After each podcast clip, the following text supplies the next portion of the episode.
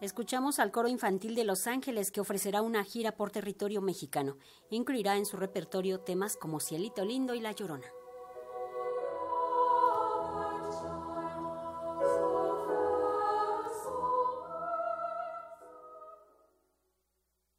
Por primera vez en su historia, el coro infantil de Los Ángeles se presentará en México en una gira que comprende las ciudades de Guanajuato, San Miguel de Allende, Puebla y el anfiteatro Simón Bolívar de la UNAM de la Ciudad de México, donde incluso interpretará temas mexicanos como La Llorona y Cielito Lindo. Será desde hoy cuando la agrupación se presente en territorio mexicano. Se trata de uno de los coros juveniles más importantes del mundo que ofrecerá cinco funciones. Su director artístico, Fernando Malvar Ruiz, destaca esta posibilidad de ver la actuación del coro infantil de Los Ángeles, que por primera vez en su historia actuará en nuestro país es la primera vez en 32 años de la historia del coro que vamos a México. Eso a mí me pareció, yo llevo en el coro nada más que cinco años y me pareció una barbaridad porque los vínculos sociales, culturales entre México y Los Ángeles son enormes. Y entonces uno de los objetivos que puse cuando llegué fue viajar a México. No pudimos hacerlo por la pandemia, pero en cuanto las restricciones se han levantado, pues allí que vamos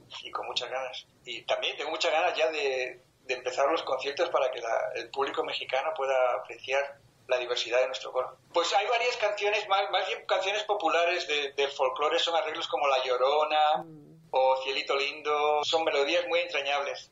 Cada año el Coro Infantil de Los Ángeles ofrece más de 50 presentaciones públicas. La agrupación atiende en el mismo periodo a casi 400 niños y jóvenes de 6 a 18 años provenientes de más de 40 comunidades de todo el sur de California a través de sus siete coros y dos niveles principiantes.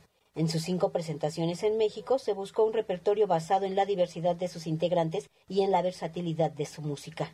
Elegimos estos sitios porque yo sé, son sitios muy especiales, no solo de, manera por la arquitectura, pero por la cultura, por la historia. Y también tenemos niños en el coro que tienen familia que, viene de México, ya, ya sean los padres o abuelos o, tercera y cuarta generación, ya como digo, los vínculos culturales con México son enormes. Entonces, el repertorio, yo quería un repertorio que represente al coro. Y nuestro coro es un coro que es basado en la, diversidad, la diversidad de estilos, la diversidad de técnicas vocales. Porque claro, un coro de Los Ángeles tiene que estar adaptado a, a un montón de cosas diferentes. Nosotros podemos cantar hoy con la Filarmónica de Los Ángeles y pasado mañana tenemos que grabar un disco con una estrella pop.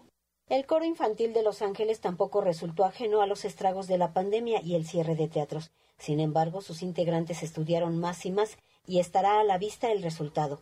Que el coro está más fuerte que nunca, en parte gracias a la pandemia, aunque parece que, no tenga mucho sentido, contradictorio. Durante la pandemia, eh, en lugar de cerrar el coro y no hacer ningún tipo de actividad, nosotros seguimos ensayando, pero por internet. Seguimos porque era muy importante para mí que los niños siguieran en contacto con música y en contacto el uno con el otro, sobre todo durante una época en la que todo era tan, tan triste y tan, tan aislado, los niños no podían salir de casa, yo, yo creo que necesitaban verse a los otros, aunque sea una vez a la semana, y cantar. Las actuaciones del Coro Infantil de Los Ángeles serán del 20 al 26 de junio por Guanajuato, Puebla y en la Ciudad de México.